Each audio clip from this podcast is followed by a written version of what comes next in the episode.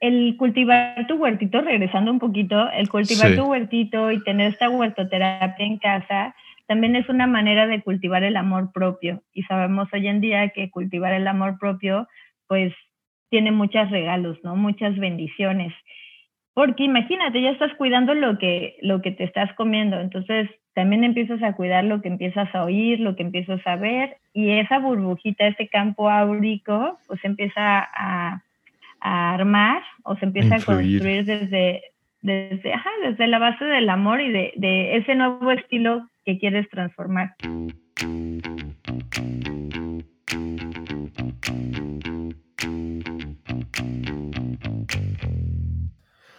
Hola, bienvenido, bienvenida esto es Padres Productivos Podcast. Este es un espacio donde podrás escuchar conversaciones con papás, mamás y expertos que están impactando positivamente su entorno y están logrando cosas extraordinarias en el ámbito profesional, familiar y personal con la idea de obtener sus estrategias, herramientas, aptitudes, consejos y aprender junto con ellos todo lo que podamos aplicar tú y yo en nuestras vidas para poder ser una mejor versión de nosotros mismos que podamos compartir con nuestras familias. Si eres nuevo por aquí, yo soy Ray López, soy un apasionado de la productividad y coach en aprendizaje acelerado y lectura rápida. Soy esposo de la mujer más bella del mundo, María, y soy papá de tres pequeñitas llamadas Alejandra, Valentina y Paula, las trellizas que llegaron a mi vida a sacarme de mi zona de confort. Para este episodio tengo el placer de presentarles a Yosu Sen. Ella es emprendedora y creadora de varios proyectos como Huertos Orgánicos México, la tiendita orgánica y herbolaria holística, que la han llevado a compartir su filosofía por el cuidado de la madre tierra, la Pachamama, a miles de personas a través de cursos, conferencias y charlas. Gracias a su pasión por el cuidado del planeta, encontró su caminito de vida con la magia de la agricultura ecológica y el mundo de la herbolaria holística. Yo a ella la conocí hace casi siete años en un curso de permacultura que la verdad a mí cambió muchísimo mi forma de ver eh, y de interactuar con la naturaleza. Ella lleva más de una década promoviendo la creación de huertos escolares y jardines comestibles cultivados de manera ecológica y llenos de buena vibra. Otra de sus pasiones es la herbolaria que la han llevado o le han dado la oportunidad de crear una línea de productos que ha llamado herbolaria holística, cosmética artesanal, utilizando hierbas medicinales, sonoterapia, cuarzos y la magia del Reiki para elaborar jabones artesanales, bálsamos, tinturas, microdosis, oleatos y más productos a través de la filosofía Zero Waste con la elaboración de productos sin envases como shampoo y acondicionador sólido, cremas corporales, pasta de dientes en pastillas y más. Sembrando Conciencias es otro de los proyectos de Yosu que le han dado la oportunidad de compartir un estilo de vida en contacto con la naturaleza, reconociendo la armonía que existe como un todo del cuerpo, la mente y el espíritu, integrándolo de manera holística para la plenitud del ser.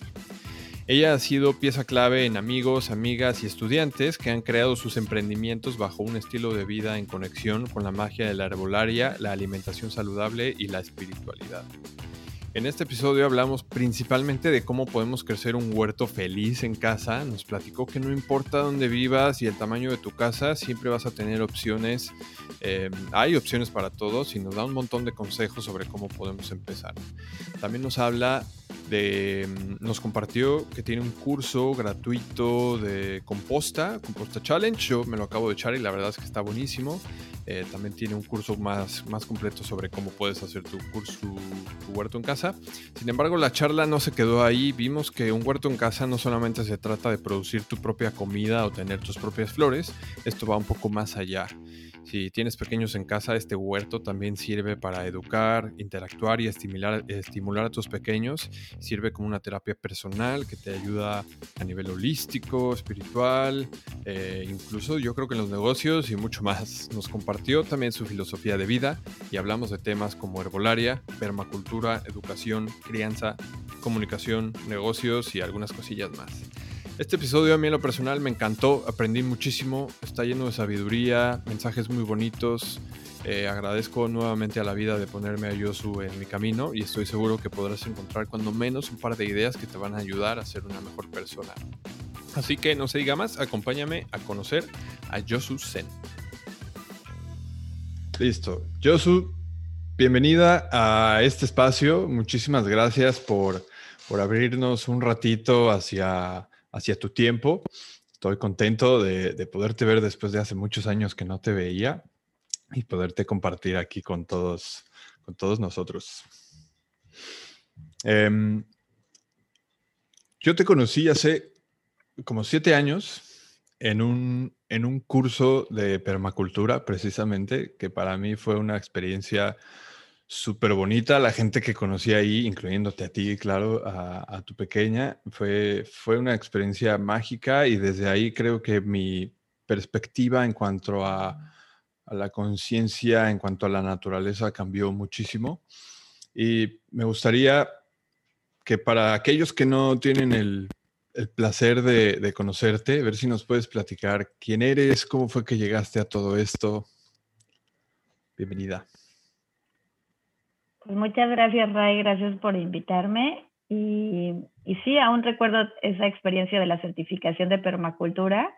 Fueron 10 días así intensos en contacto con la naturaleza y, y además mi nena estaba chiquita, ¿no? Tenía un año y también fue así como este contacto de, de, que ella empezara a vivenciar esta experiencia con todos, porque al final se vuelve, se, se, se convirtió como en una comunidad, ¿no? Tanto en ese momento como también todos aquellos que fuimos sumando.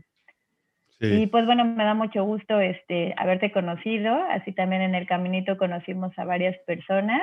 Y pues bueno, eh, yo soy permacultora, permacultora holística, llevo ya pues más de 10 años haciendo eh, de mi vida una conexión total con la naturaleza en cuanto a la alimentación, a la salud, el aprovechamiento de las hierbas aromáticas y y pues es algo que me ha llevado también a compartirlo. Incluso desde siempre tuve como, como ese instinto ecológico de cuidar al, mundo, de cuidar la naturaleza, salvar a los animales y siempre estuve como muy en pro, ¿no? Y con esa sensibilidad que creo que a muchos nos ha llevado a tomar como un estilo de vida como super healthy, ¿no?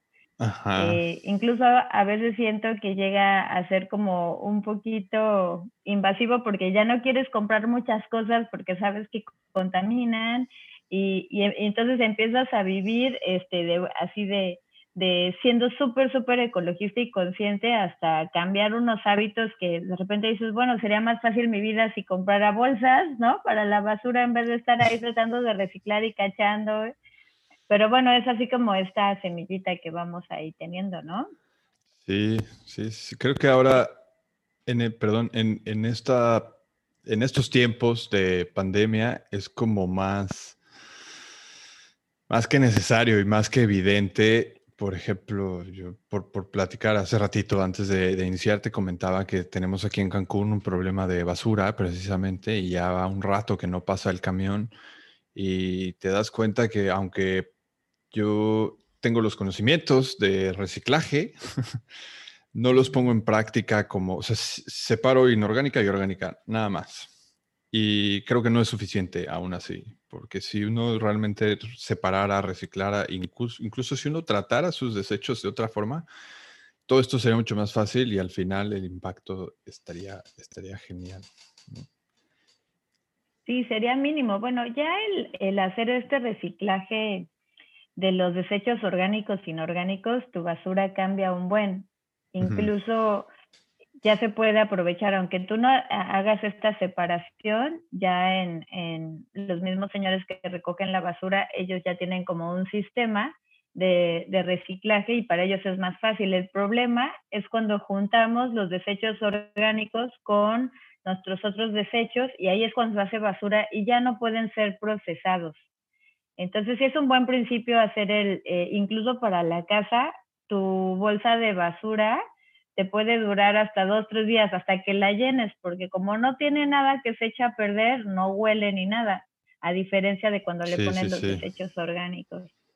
Entonces, yo creo que eh, lo que me ha llevado mi experiencia es a irle sumando, ¿no? Pequeñas acciones que te hagan feliz primero, ¿no? Eso es así como muy importante, porque si vas a hacer algo, sí, claro, si vas a hacer algo que te va a generar conflicto a ti, a tu esposo, a la familia, y por ser aquí eh, eh, una gurú de, del reciclaje o una gurú de, de, de la creencia que tengas, pues yo creo que ahí tampoco no está bien porque va a dejar de ser agradable. Entonces, la magia va a estar en buscar las maneras en las que nosotros podemos eh, introducir, ¿no? Ir, ir, sumándole esos hábitos saludables a la familia, a la casa, sin generar así como, como un malestar para todos, ¿no? Como demasiada fricción.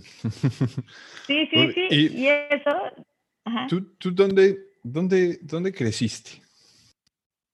Yo soy del DF, pero en el 85, después del terremoto, nos venimos a vivir a Cancún, entonces soy caribeña. Ok, caribeña, sí. Ah, en el 85, o sea, llevas 36 años, 35 años aquí en la Riviera. Sí, sí, sí, sí, sí, sí, sí. Y, y en aquellos entonces Cancún era, era un pueblo caribeño, literal. Sí, era un huevito, o sea, yo recuerdo así de las actividades que hacíamos en familias que llegaban por nosotros cuando yo estaba en el kinder, llegaban por nosotros para irnos a la playa, o sea, no había nada que hacer más que ir a la playa y era las actividades yo creo que una o dos veces a la semana, este, mis papás tenían así como que ya amigos en un club y era así de irnos siempre a la alberquita y al, ¿no? al, al marcito y pues la pasé muy bien, muy bien en esa época. Sí, qué rico. Tantos distractores.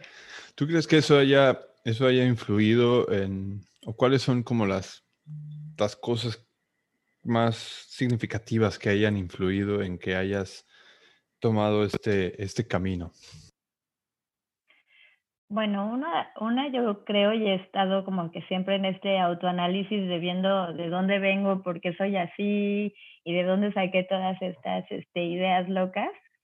Y pues creo que la familia, ¿no? Mi mamá también ahí fue una de las sembradoras de esta conciencia, eh, ya que siempre pues nos trató con medicina natural, siempre comiendo saludable, eh, y pues siempre como incentivando la empatía también por los demás, ¿no? Viviendo una vida muy tranquila, muy eh, sin rollo, ¿no? Sin tanto issue, y eso creo que fue lo que también me, me llevó a, a, tener un caminito pues más armónico con la familia y con la Pachamama, ¿no? La naturaleza. Sí, sí, sí, sí. Una de las actividades que nos hacían, por ejemplo, mi papá, era de que llegábamos a, a la playa y pues ya sabes, ¿no? este, este pues esta idea de todos de recolectar miles de caracoles y conchitas. Y ahí me acuerdo que yo estaba con mis hermanos buscando y recolectando todos los caracoles y ya que juntábamos la bolsa y ya nos íbamos, mi papá nos decía, ahora los devuelven al mar, ¿no? Porque no nos los vamos a llevar a la casa. Y pues ahí nos echaba como toda esta historia de por qué no hay que eh, llevarnos los, los caracoles, porque pues son un, un ecosistema que tienen una función desde hacer la arena hasta, ¿no? Este, ser parte de ese ecosistema. Y pues ese tipo de, de jueguitos o de bromitas, este, siempre nos hacía la, la, pues mamá y papá, ¿no? Como, sí, sí, sí, pero después viene eh, la gotita de la conciencia. Uf, esto está está súper bien y me gustaría tocar esta, esta parte ya en cuanto a lo que podemos hacer con los pequeños, pero sí me gustaría igual y, y ahora sí abrir el, espacio como para, bueno, yo para poner en, contexto a los, que, a, lo que, a los que nos están escuchando, como dije en un principio, nos conocimos en esta certificación de permacultura y de ahí em, me parece que nos seguimos en contacto y recuerdo haber ido a tu casa un par de veces donde nos explicabas precisamente el, el huerto que tú tenías ahí. Y, después de un rato de, tal vez estar viendo tus publicaciones, pero no estar en contacto directamente, estoy navegando por YouTube y me encuentro uno de tus videos donde dice las 10 razones para tener tu huerto en casa y empiezo a ver que tienes contenido súper bonito e interesante y, muy relevante, creo, eh, en cuanto a este tema. Así que me gustaría ver si nos puedes compartir un poquito de, esta, de este conocimiento como para todo aquel que alguna vez lo haya pensado o que tal vez lo tiene en mente y de repente hay algo que lo está deteniendo, que es mi caso. ¿Cómo podemos empezar con esto? ¿Qué, tendríamos que, saber y qué podemos poner en, práctica? Pues esa es una súper pregunta porque desde que inicié así con este tema de la agricultura y que empecé a dar los primeros cursos, siempre fue como una revolución. Lo tomé como una revolución y tratar de cambiar este chip de no me, no tengo el espacio, no tengo el tiempo, como para qué lo voy a hacer. Eh, y todas estas como restricciones para tener una vida eh, en familia con un huerto feliz en casa, pues son, suceden siempre, ¿no? Porque estamos ya regidos por un sistema, el cual nos limita de lo más valioso que es el tiempo. Y en mi análisis me he dado cuenta que han sido tres generaciones en el cual el sistema ha roto con esta, pues con esta autonomía que teníamos. Antes era muy común que los, igual y nuestros abuelos ya fueron parte de esta, de esta, de esta evolución, de que se fueron del campo y dejaron sus tierras para irse a la gran ciudad porque ahí estaba el progreso. Y eso pues nos ha llevado a lo que ya conocemos, ¿no? Dejar una casa, un rancho que tenías animales, que tenías frutales, que tenías este, tus aromáticas, tu, tu, tu huerta, a llegar a una ciudad que lo único que te da es el cobijo, ¿no? De ahí en fuera tienes que salir a buscar. Claro, y en, el y en el rancho, estos lugares, aparte de todo lo que tienes ahí, creo que vives como muy... Dependes mucho de las temporadas, que también es súper importante. Sí, las estaciones, ¿no? Entonces, esta, eh, esta situación nos ha llevado a desprendernos, incluso muchas de las casas hoy en día es que ni siquiera tienen un espacio, un patiecito para sembrar. Y eso también es una limitante. Entonces, si hay que hacer como un mayor esfuerzo, digamos que si vives en un departamento y sobre todo que a veces las áreas comunes, pues no puedes sembrar porque ya está la arquitectura tal como es, ¿no? Pues ahí hay que buscar dentro de la casa, hacer las, ah, unas repisitas para poner las macetas para que les pueda dar la luz del sol y con ello ya podamos tener nuestras plantas.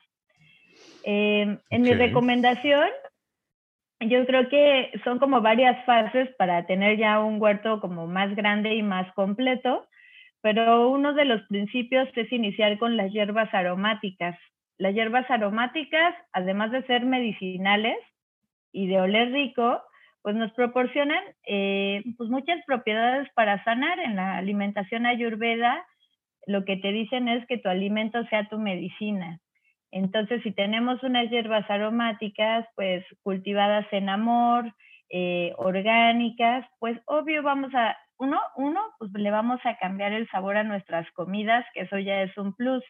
Unas quesadillitas solo con el queso, ya sea queso vegano o normal, y si le pones un poquito de cebollín y de pasote, pues les das un, un, un change total, ¿no?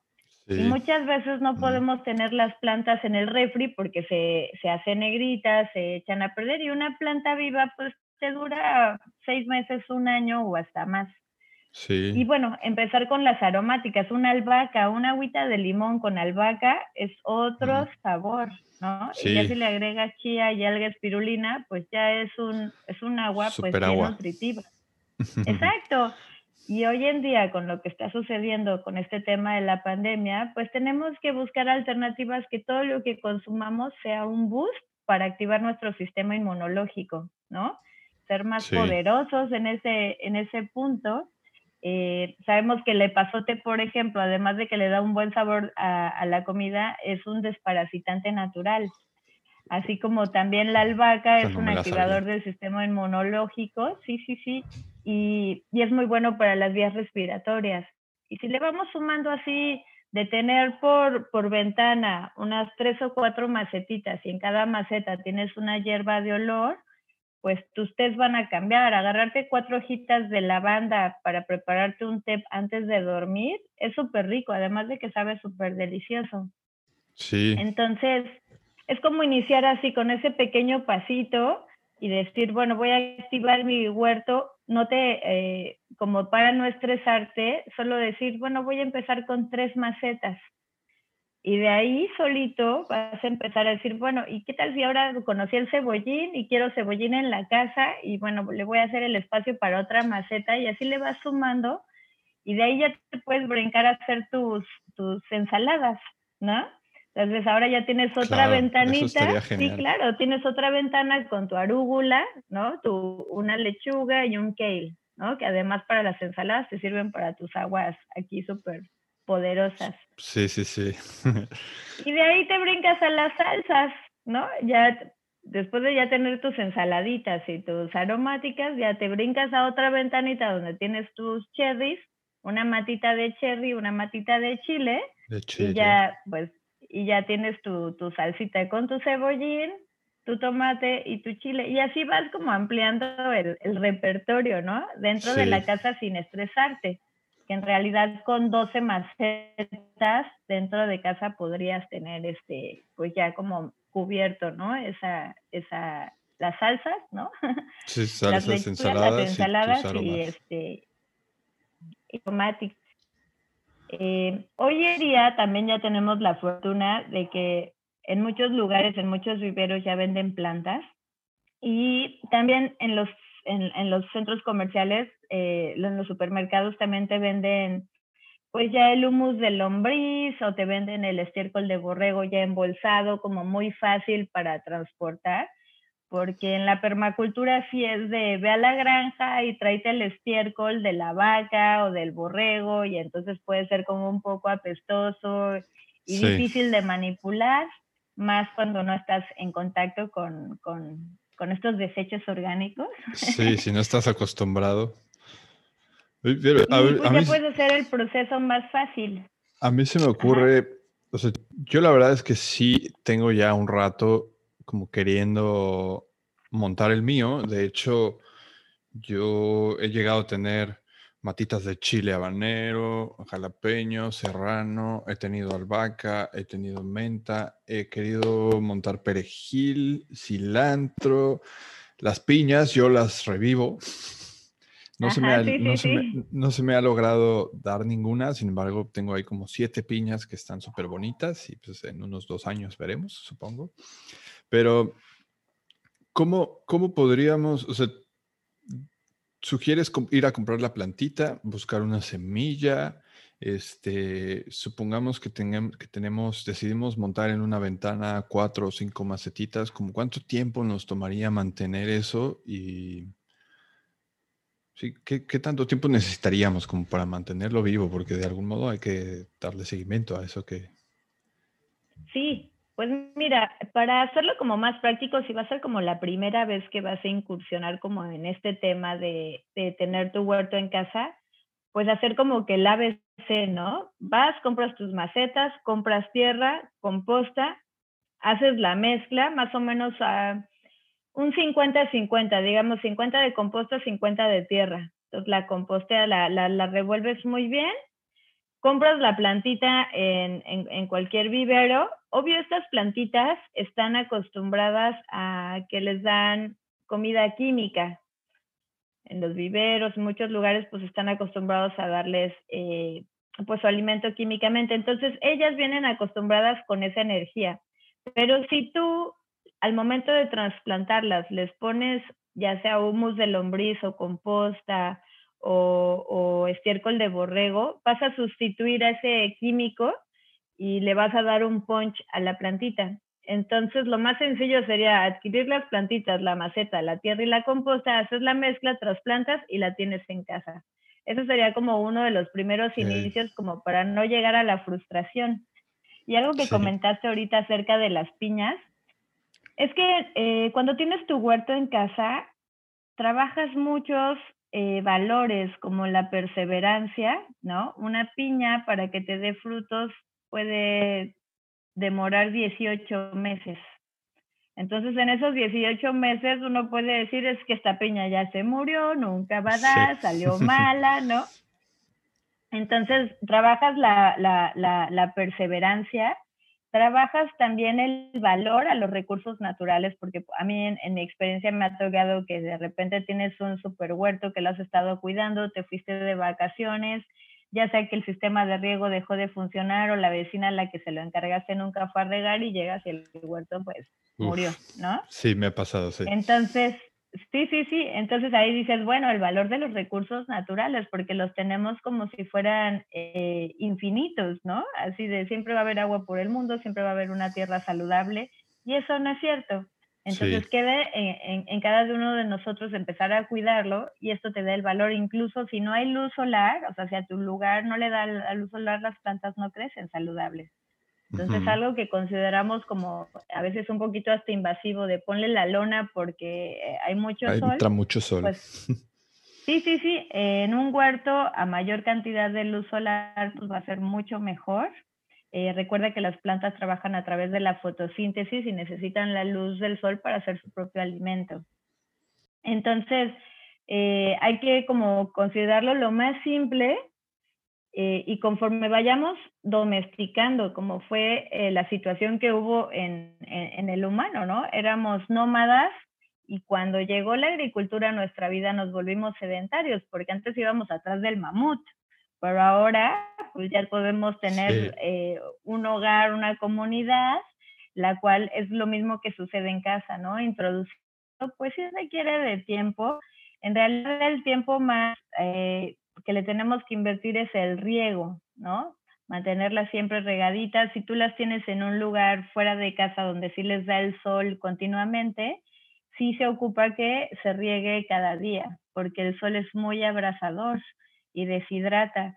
Y pues bueno, la experiencia conforme vayas teniendo esta práctica, pues vas a ir viendo cuando tu plantita ocupa o no ocupa agua. Un indicador, por ejemplo, en mi huerto, es el cebollín. El cebollín siempre está así como eh, paradito, firme. Cuando ya lo ves así desconchinflado es porque necesita agua ya o ya, ¿no? Sí, sí, sí. Entonces vas haciendo tus, tus, tienes tus indicadores y dices, ahora sí riego porque riego, ¿no? Ya no me puedo hacer guaje guru.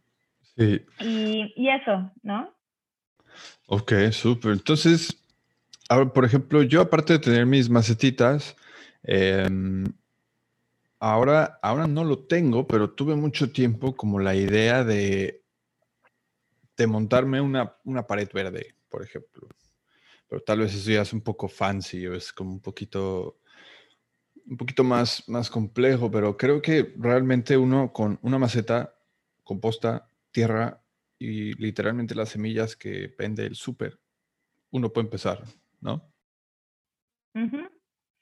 Sí, incluso se, dice cuál es la peor semilla que hay, ¿no? Y, y, ya como que en tema de alimentación, pues la peor semilla es la que no se siembra. La que no se siembra.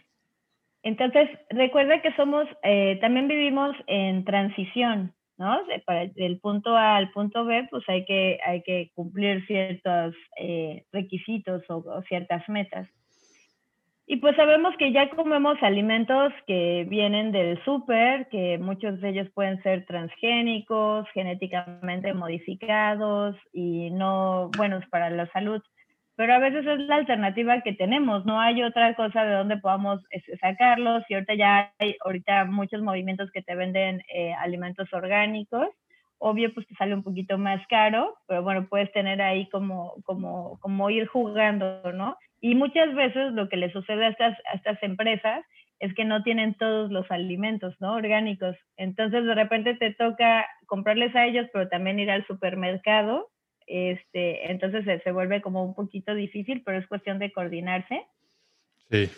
Y, y, pues bueno, ya, ya venimos consumiendo esos. Ahora, si sacamos, como dices, la semilla de ese jitomate que ya nos comemos, pues podemos tener una planta eh, absolutamente mucho más amorosa, más saludable eh, para con los nenes. Eh, yo he llegado a fiestas de cumpleaños con la maceta, el, el, el cherry ya ha crecido con su palito y así súper bonito de regalo para los nenes. y es una experiencia así de que se comieron sus cherries de su planta, ¿no?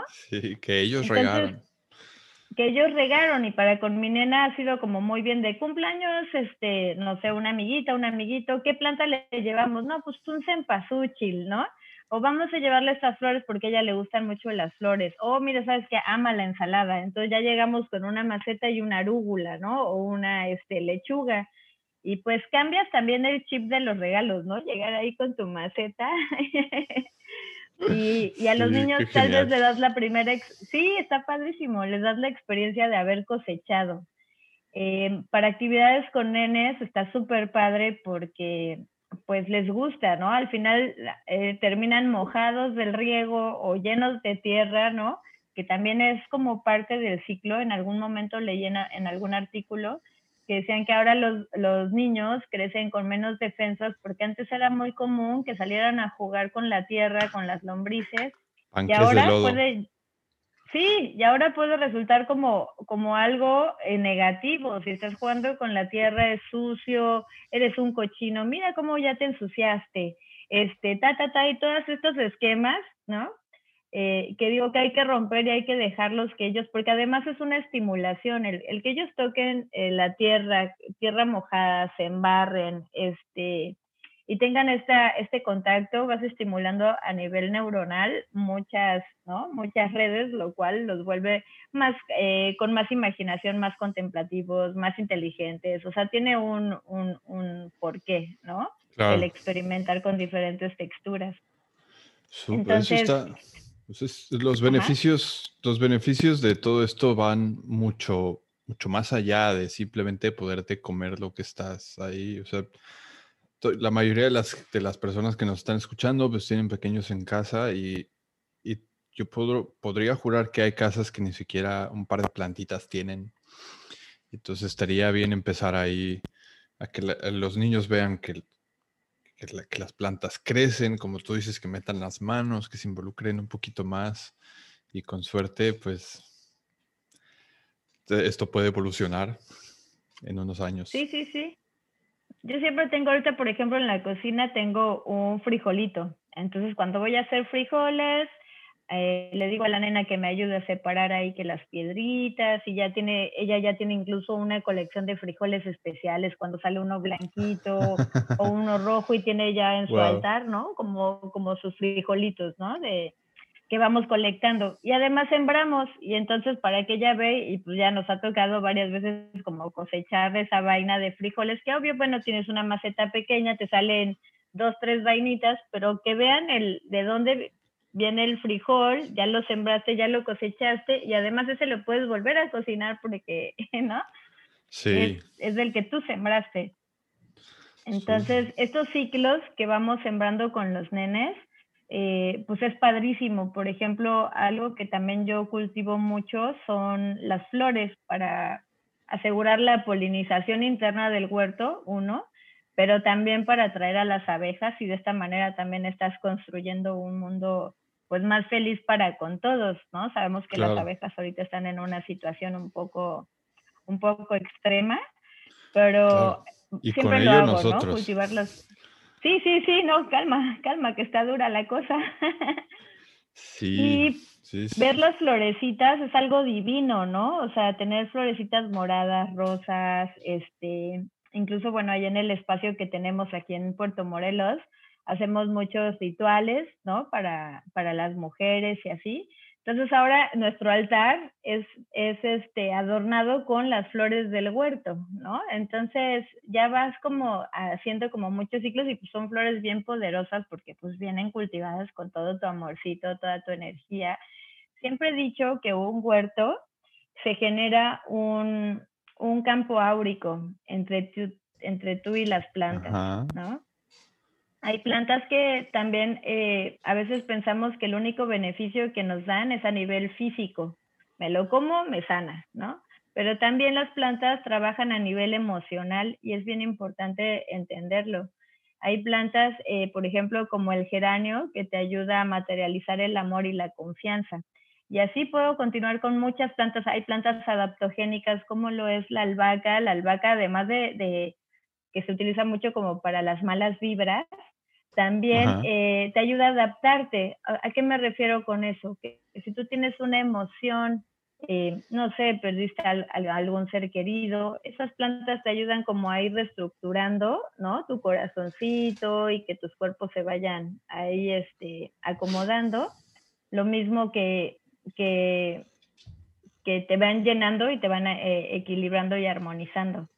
Entonces es bien importante considerar como esta magia porque a mí me han preguntado, es que ¿por qué a mí se me mueren las plantas del huerto? Y mi pregunta es, ¿por qué a mí no se me mueren? ¿No?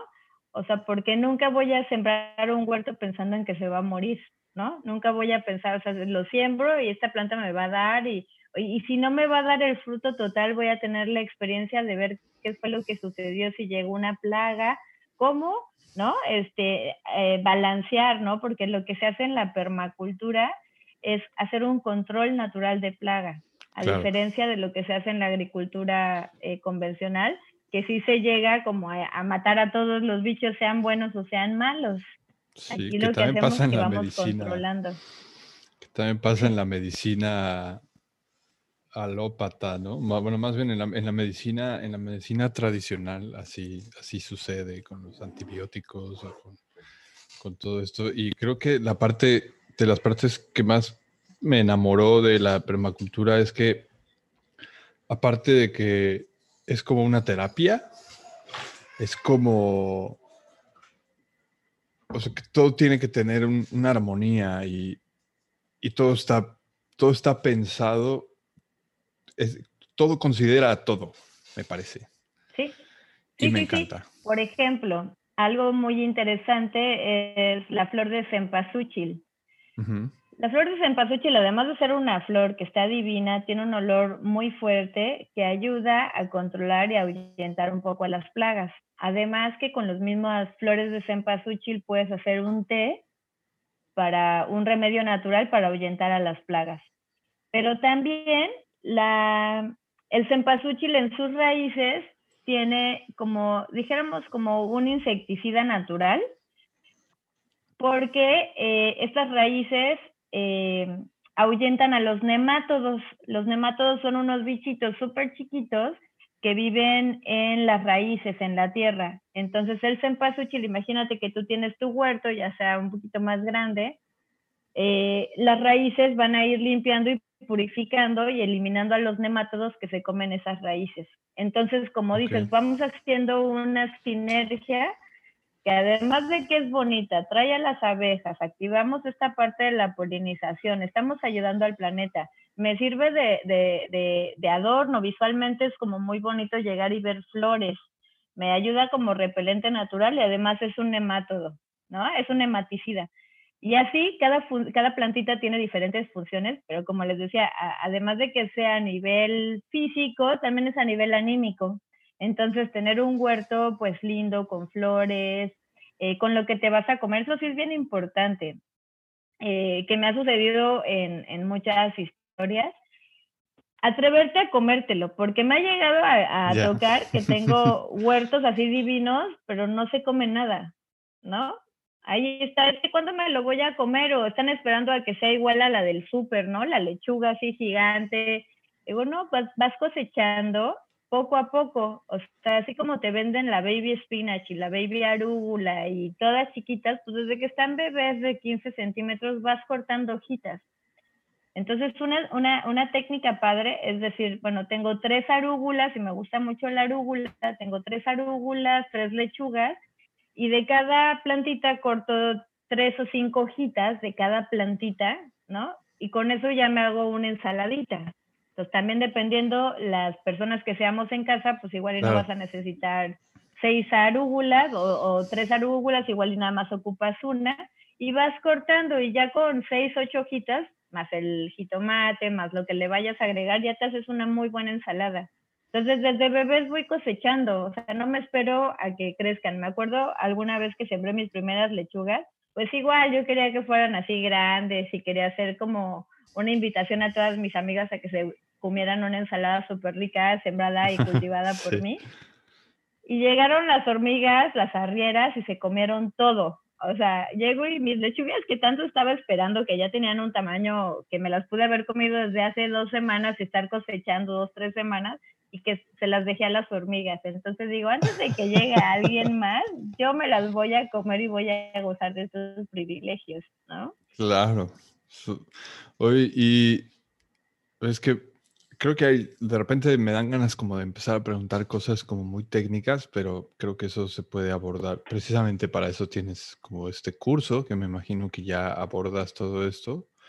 Y, pero, por ejemplo, alguien, veo dos, veo como dos, como dos generalidades. Ah, creo que habrá alguien que tal vez sí tenga un espacio, tal vez fuera de casa o dentro de casa, pero con suficiente sol un espacio, no sé, podría decirse una habitación o un patio, y habrá quienes tal vez viven en un, en un departamento, estoy pensando por ejemplo en mi madre, que a mi madre le encantan las plantas, pero tiene una ventana donde le entra el sol tres horas al día, ¿no?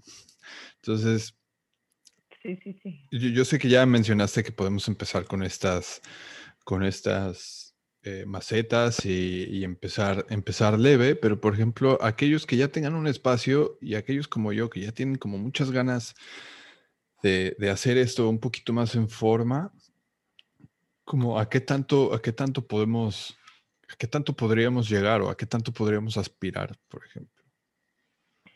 Pues bueno, eh, siempre eh, llevo como que el diseño y la planeación de un huerto em, bueno, uno, cuando ya vivimos en casas, pues es el espacio que tenemos, ¿no? Entonces se vuelve no tan complicado, a diferencia de cuando tienes un, un, espacio más grande, como lo vimos en el taller ahí con, con tierra, ¿no? Sí. Donde vas a poner este, los animales para que estén bien orientados, para que el viento dominante no llegue y se lleve todo ese olor a tu casa, ¿no? Como pequeños detalles como ese.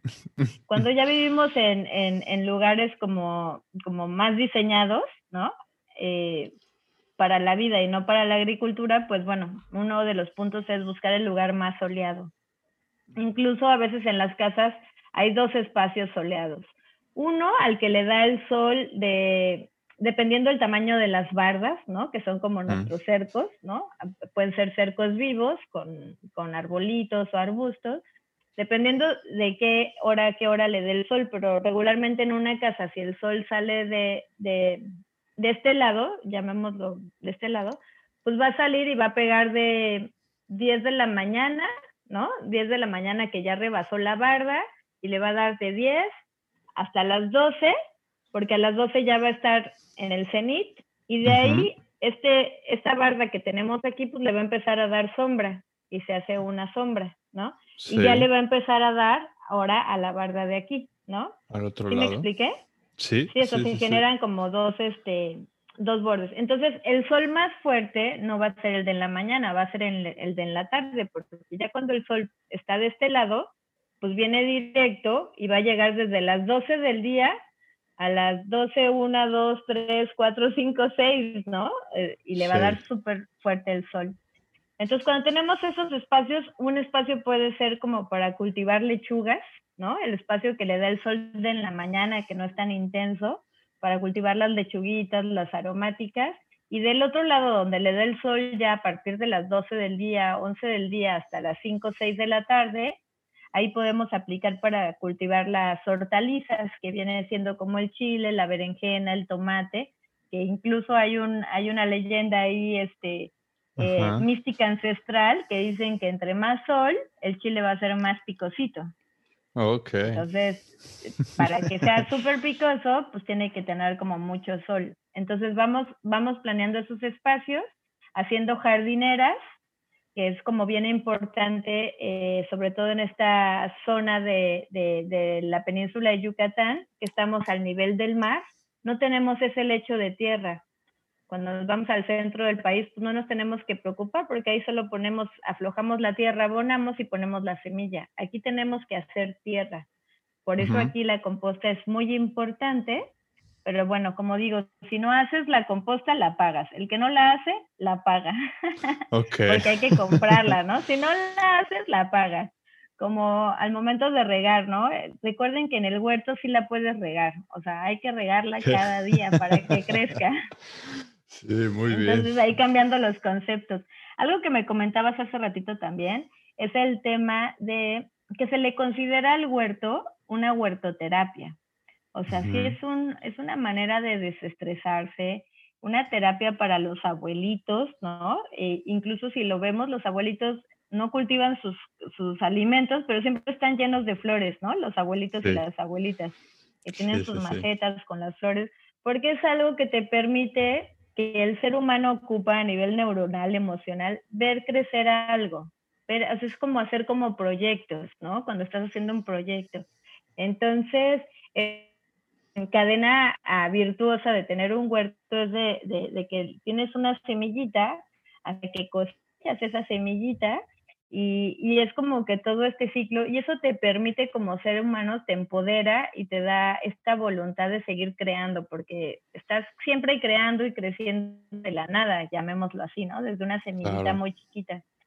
Entonces también va trabajando a nivel eh, emocional, a nivel físico, a nivel espiritual, porque también, bueno, eh, en mi caso, desde que fui mamá, tuve que dejar como un poquito al lado como ya el tema de la permacultura, porque sabemos que es bien demandante.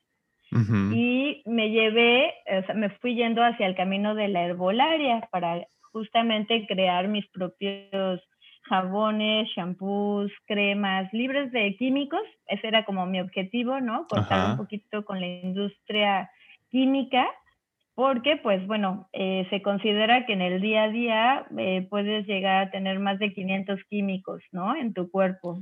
Y eso es del, del shampoo, el acondicionador, la crema para peinar, la crema para el cutis, ¿no?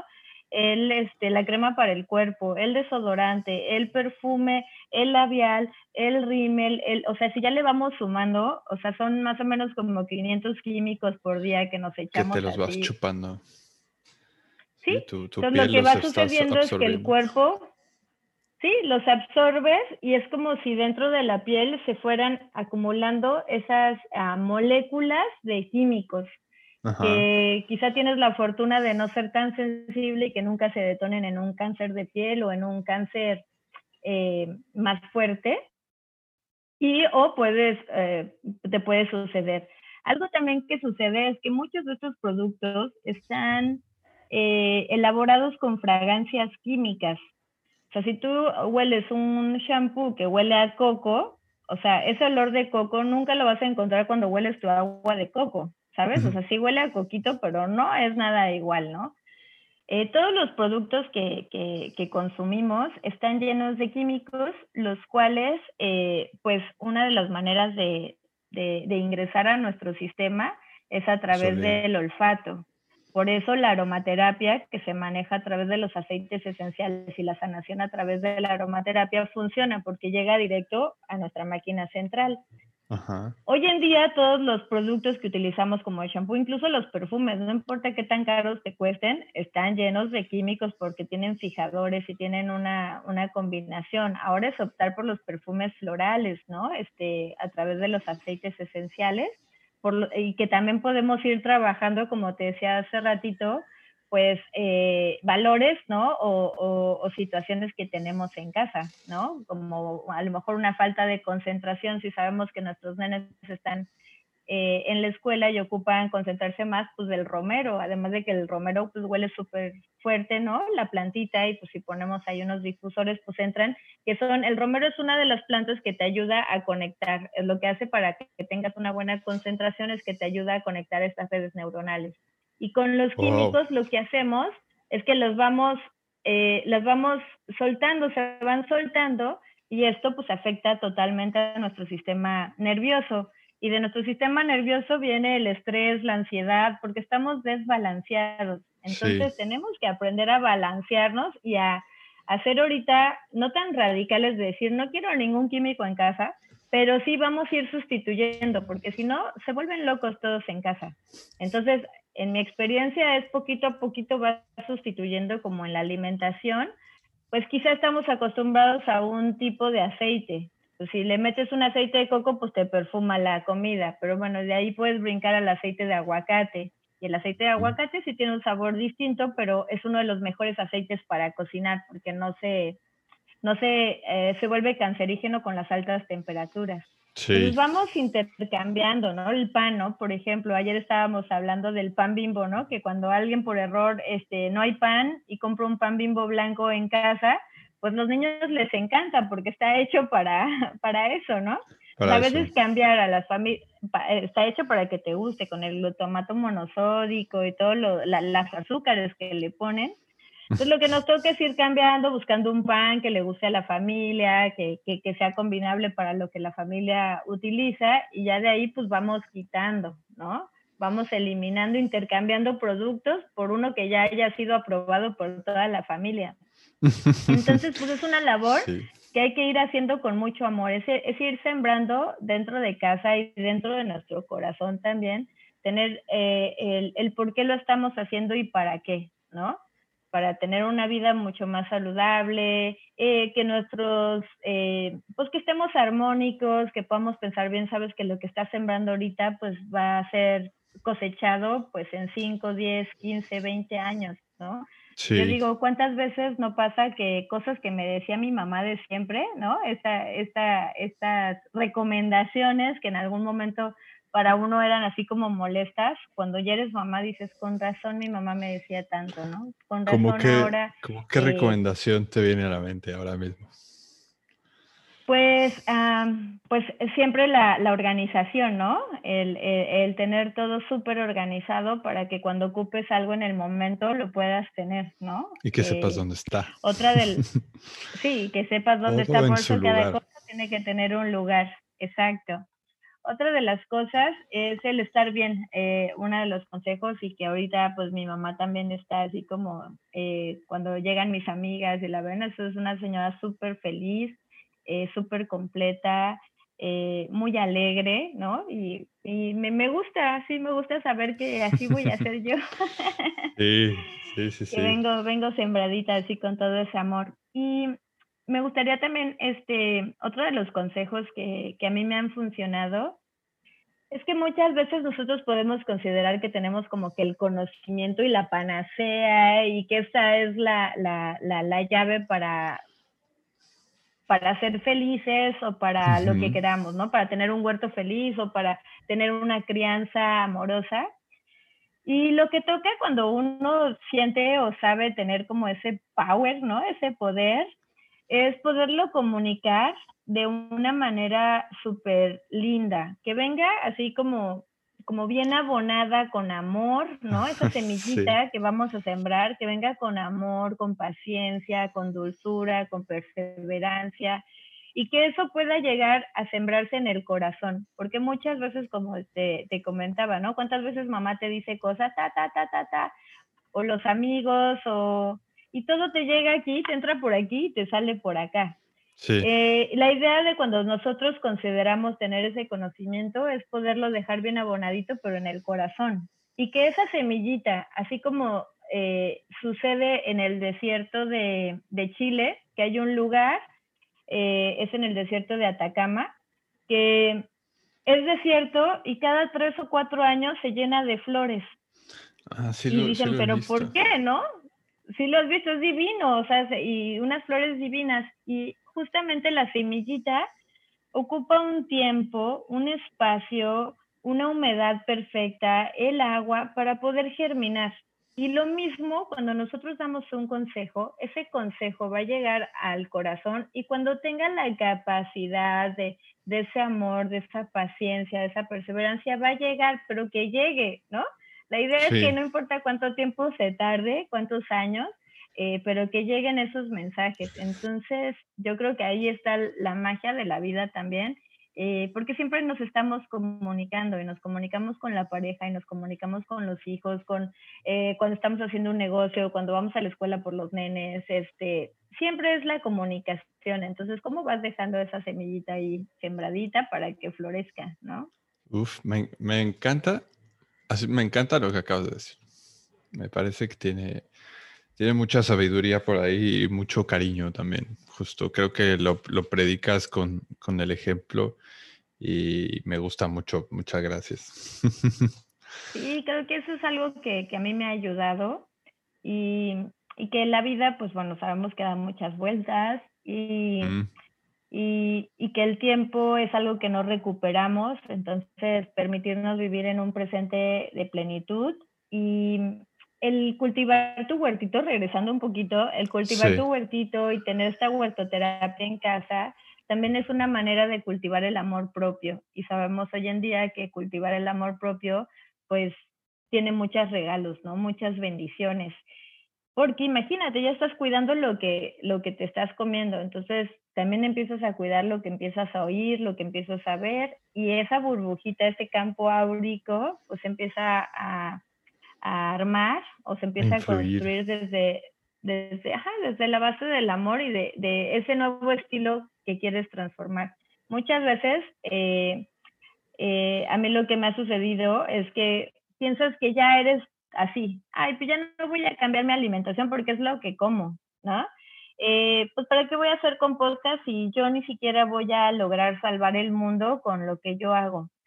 Pero aunque no creamos, cada acción que nosotros hacemos tiene repercusiones muy poderosas en nuestros vecinos, ¿no? En nuestras amigas. Eh, a mí me ha tocado que he incentivado a personas con solo llevarles la maceta con los cherries para el cumpleaños del nene y de ahí dicen, ok, ahora yo quiero que mi hijo también lo siembre, ¿no? Y me ha tocado como ver esas transiciones o llevarles un kilo de composta y, y explicarles que no es tan difícil, y que la pueden hacer, ¿no? Que pueden hacer ellos mismos su composta o simplemente separarlos y agarrar los desechos orgánicos y buscar una selvita para llevarlos, ¿no? Irlos enterrando ahí.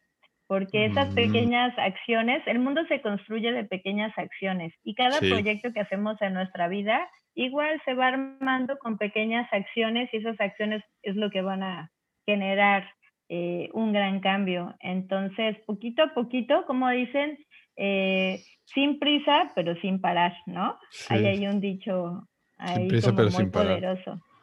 Ajá, está, muy bien, porque creo que ya no es solamente, creo que sí quedó claro el que no es solamente eh, tu huerto en casa para comerte lo que tienes, sino que va mucho más allá y definitivamente mucho, mucho más allá. Súper, yo pues me, me gusta mucho ahora Ahora voy a abrir el espacio para que nos puedas compartir eh, los enlaces sobre lo que tienes y dónde te pueden contactar. Pero antes de eso, me gustaría justo hacerte un par de preguntitas que son las que normalmente le hago a los invitados. Y una de ellas es, eh, si, tú, si tú pudieras, imagínate, entrar a una máquina en la que te lleva a viajar en el tiempo y de repente te permite llegar a tu, al closet de tu habitación el día que estás cumpliendo 18 años y te encuentras a Yosu de 18 años, ¿qué le dirías? Ay, ¿qué no le diría, verdad? pues bueno, le diría que la pasión con la que siempre ha llevado a su vida, pues la enfocara a construir un mundo mejor para ella, ¿no?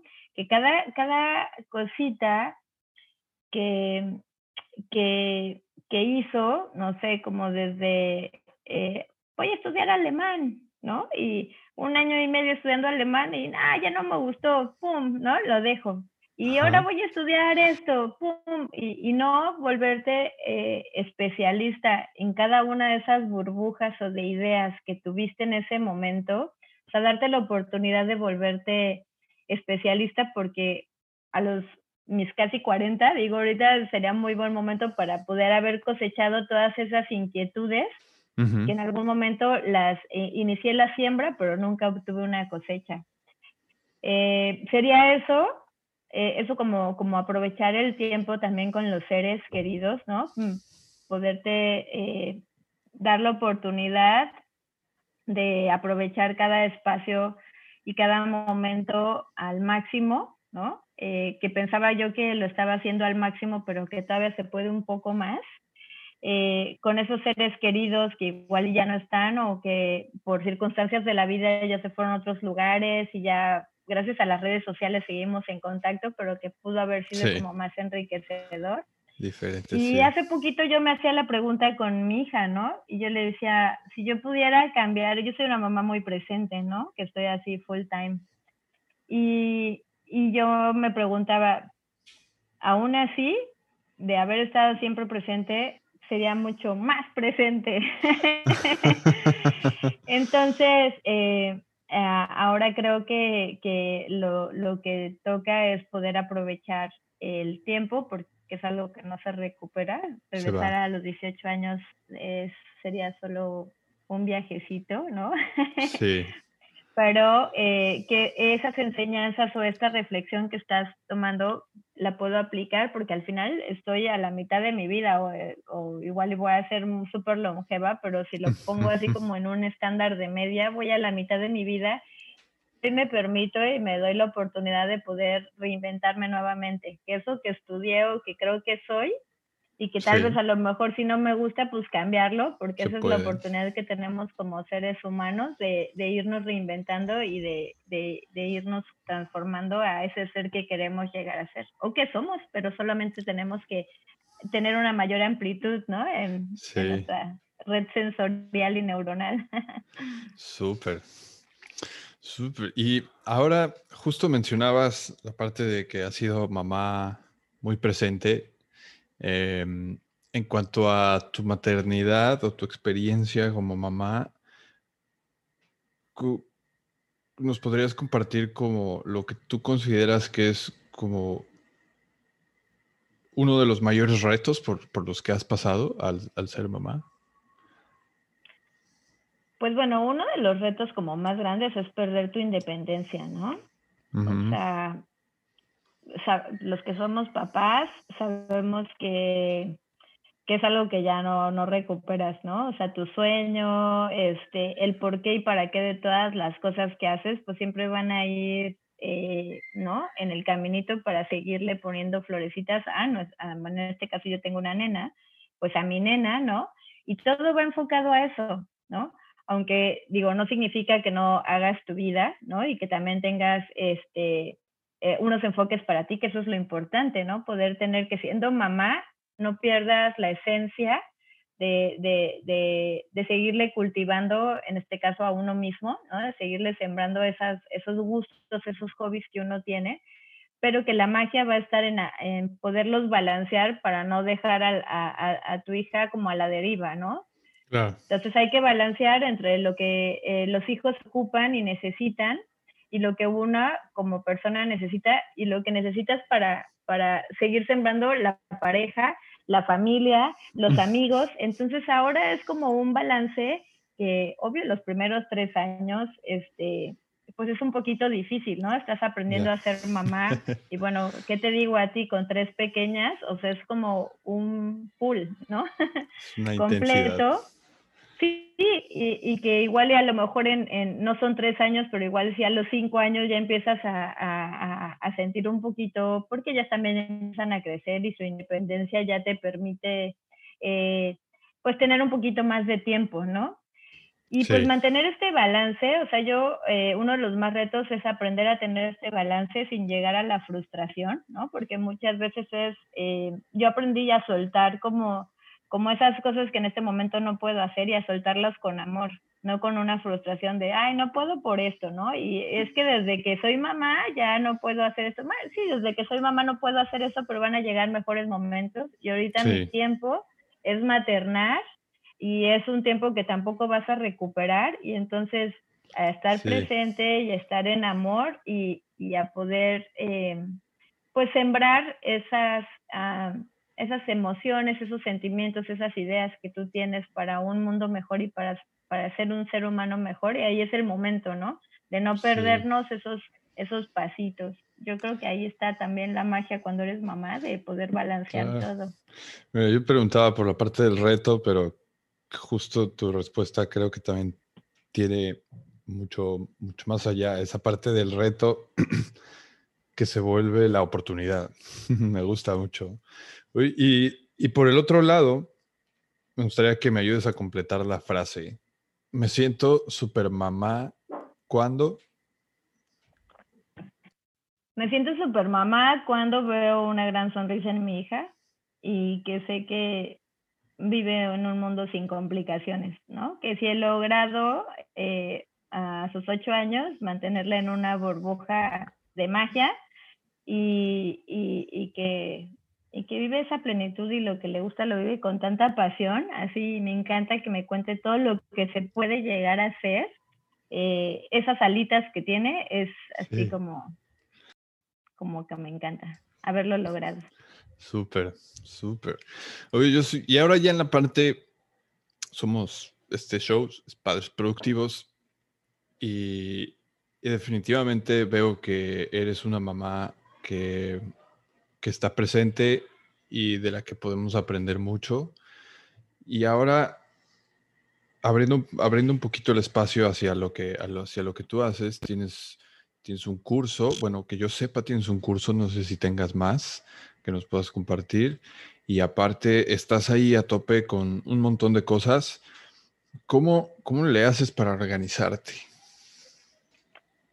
Pues bueno, eh, tengo ah, la, pues la ventaja de que mi, mi nena estudia en una pedagogía alternativa y que eh, pues que siempre nos reunimos los papás para seguir con estos círculos ahorita con la pandemia, pues hemos este, tenido la oportunidad de, de organizarnos entre los padres y de tener ese tiempo donde sabes que tu, nena pues está aprendiendo y está produciendo y que esas ah, horas en las que ellos se van, pues transformarlas y que sean productivas para, para crear. Eh, obvio, eh, vivimos en un sistema capitalista el cual pues ocupa que, que, que estemos ¿no? generando y pues hacer eh, que ese tiempo sea súper valioso para que después de que la nena ya salga de la escuela o, nos juntemos, pues podamos compartir esta, esta vivencia de, de, familia. Y pues bueno, a mí me, eh, me, me ha llevado la vida a, a, compartir mi conocimiento, tanto en la permacultura como en, en, esta cosmética artesanal, porque enseño a hacer jabones, elaborar jabones, shampoos, shampoos sólidos, con toda esta filosofía del zero waste, ¿no? Para no contaminar y no tener este, eh, pues los envases. Ahorita también con esto de la pandemia, pues eh, se me ocurrió hacer algo que yo ya hago continuamente, que es así como activar el sistema inmunológico. Y tengo un taller de cómo hacer tus cápsulas, microdosis, tinturas, cómo hacer gomitas medicinales para los nenes. Y todo esto que realmente ya practico, pues, y que me gusta porque es el estilo de vida que yo elegí eh, llevar, pues poderlo compartir. Entonces, bueno, pues ajustándome a, pues a los tiempos que tengo, pues tengo que maximizar esos tiempos para poder crear. Y con la pandemia, fíjate que tuvimos como que el tiempo de, hacer el curso de huerto en casa eh, online, e incluso se pueden meter a la página eh, eh, de Huertos Orgánicos México y ahí viene un composta challenge que hicimos y también tenemos un, ah, un video acerca de cómo es un video gratis, ¿no? Que decidimos compartir con toda esta intención de que todos hagamos una composta, porque además eh, nos conectamos con esta magia de la naturaleza, empezamos a, cuidar nuestro, nuestro ambiente, ¿no? Nuestro planeta. También este, hacemos un, un alimento muy saludable y productivo para nuestro huerto. Entonces la intención fue también hacer este video y está muy padre, es casi como de una hora eh, donde te enseño así como el ABC de la composta, ¿no? Paso a pasito, qué es lo que puedes hacer, para qué funciona cada elemento que pones, qué no le debes de dar de comer al compostero, qué sí, por qué y así. Entonces, pues los invito a que, a que nos, eh, nos conozcan si quieren conocer un poco más acerca de lo que hacemos. Eh, tenemos la página de Huertos Orgánicos México en Facebook y también la de herbolaria holística y ahí también vamos poniendo como las cositas que vamos haciendo. Súper, yo me voy a asegurar de poner enlaces tanto a tu página de Huertos Orgánicos México, el acceso a la parte del, eh, Composta Challenge, que está buenísimo. Eh, también eh, voy a poner un enlace hacia el curso que tienes de online para crear tu huerto en casa. Y, mm, y, todos los enlaces que, que, tú nos facilites para que la gente se pueda poner en contacto contigo y puedan hacerte alguna consulta o seguirte. Eh, a mí me encanta. La verdad es que agradezco mucho que, que nos hayas abierto este espacio y que hayas sembrado estas semillitas en nosotros. Una vez más lo has hecho porque con ese, ese curso de permacultura a mí me cambió muchísimo y una vez más, lo has hecho y te lo agradezco muchísimo. Espero que a los que nos están escuchando ahorita, pues también se pongan a pensar de que pues, este cambio va un poco más allá, especialmente en estos tiempos. Yo, como lo compartí hace rato, o sea, el tema de que de repente deja de pasar la basura una semana y esto puede colapsar muy feo. Y, y si uno es consciente de, de, todo esto, aunque uno, yo de repente eh, confieso que de repente pienso, ¿para, ¿para, qué separo si al final se va todo eh, en el camión? Pero ya me confirmaste que hay, que hay quienes saben, o sea, que realmente sí influye que tú separes tu basura. Y, y bueno, con, con, todo esto que, que, aprendimos, sabiendo que podemos sembrar mucho más allá que solamente una plantita o una flor, pues te lo agradezco mucho. Pues muchas gracias, Ray. Igual así súper contenta de, de, haber encontradonos nuevamente. Sí. Y, pues a darle, ¿no? Y justamente corta el tema que tocas de la basura, ah, ahí, es, ah, ahí es donde yo podría ah, decir que lo importante es que cuando te sucede algo en la vida, de qué manera le puedes ver todos los lados positivos, porque siempre si queremos verle los negativos van a haber muchos, pero eso no nos va a ayudar más bien de qué manera lo podemos resolver y eso es lo que va a ir enriqueciendo nuestro caminito en la vida. Entonces, ver qué, qué, acciones podemos hacer sin, sin importar lo que le vaya a suceder después, porque al final la intención que estamos sembrando dentro de la familia, al hacer eh, el acopio, al hacer el reciclaje, al tener un huerto, al, al vivir felices, sin tantas complicaciones, pues a los únicos que, que, que nos competes a nosotros mismos. Los demás pues ya sería, ya, ya van a tener eh, resultados, ¿no? Eh, porque es como en expansión, van a ir teniendo esos resultados, pero siempre hacerlo por uno mismo, no pensando en los demás. Entonces, si a ti te acomoda y si a ti te queda y es algo que tienes la convicción de hacerlo, pues solo inténtalo, porque hasta que no lo intentes no sabrás si realmente es para ti o no es para ti. Sí, sí, sí. Inspirando. Una de las cosas que yo veo en mis sesiones de coaching es que en vez de tratar de como decías, de, dar ese mensaje desde el ego, de que ya tienes todo este conocimiento y que tienes la solución y, tal vez andar predicando, pues mejor ve de qué manera puedes estar inspirando. Claro, sí, sí, sí, sí, sí, sí. Y creo que lo haces muy bien. Gracias. Pues muchísimas gracias, Ray. Y pues ahí lo que, lo que necesites, estamos en contacto. Y yo encantada de seguir, bueno, eh, compartiendo lo que sé. Lo hago con mucho amor, es algo que también decidí hacerlo, que la vida me, me lo puso en el camino y que me ha llevado muy bien y me ha ido muy bien. Entonces, eh, pues me encanta, ¿no? Sí, súper. Pues mira, ahora sí quisiera pasar ya a la pregunta final que hago en todos los episodios y es si la gente se pudiera quedar con un solo mensaje o idea sobre este episodio y llevárselo con ellos el resto de su vida, ¿cuál te gustaría que fuera? Pues no hay nada más que cultivarse con mucho amor, con mucha pasión y que cada uno de los proyectos que hagamos sean con esa pasión que, que es la que nos mueve, ¿no? Que es la que nos lleva a pues, estar bien, a estar contentos, eso que, te, que, es tu medicina, que con eso siempre lo hagas, a cultivarse con amor y a cultivar con amor. Súper, muy bonito. Pues muchas gracias. pues gracias, Ray. Estamos allí en contacto. Bueno, pues muchísimas gracias por haber llegado hasta aquí. Esto fue un episodio más de Padres Productivos. Recuerda que en las notas del episodio puedes encontrar enlaces hacia los diferentes proyectos de Yosu, también información sobre su curso para crecer tu huerto feliz en línea y información también adicional de su composta challenge que yo me lo acabo de hacer y está buenísimo. Si te gustó el contenido que acabas de escuchar, suscríbete al podcast en tu reproductor favorito para enterarte cada vez que salga un nuevo episodio. En Spotify solamente dale al botón de seguir y si nos escuchas en Apple Podcast, dale al botón de suscribir. Si quisieras echarnos una mano y te gusta lo que estamos haciendo, si no lo has hecho aún, déjanos una reseña de 5 estrellas en Apple Podcast o déjanos una valoración en nuestra página de Facebook. Si ya lo hiciste, muchísimas gracias. Estas reseñas no solamente las leo yo, también las leen otros papás y mamás. Y mientras más y mejores reseñas, llegaremos a más gente y así podremos... Em, impactar positivamente a más personas en su camino. Si consideras que este episodio le puede ayudar a alguien que conozcas, no te olvides de enviárselo o compartirlo en tus redes sociales y etiquetarnos como arroba padres productivos, tanto en Facebook como en Instagram. Y por último, si conoces a una persona que consideres que puede ser un invitado que aporte valor para este show, por favor no dudes en ponerlo en contacto conmigo. Puedes escribirme un correo a hola.padresproductivos.com o puedes enviarme un mensaje directo tanto en Facebook como en, Instagram. Em, eso es todo. Yo soy Ray López, soy experto en embarrarme las manos de composta de tierra y luego ver cómo crecen mis plantitas. Nos vemos el próximo episodio. Gracias. Adiós.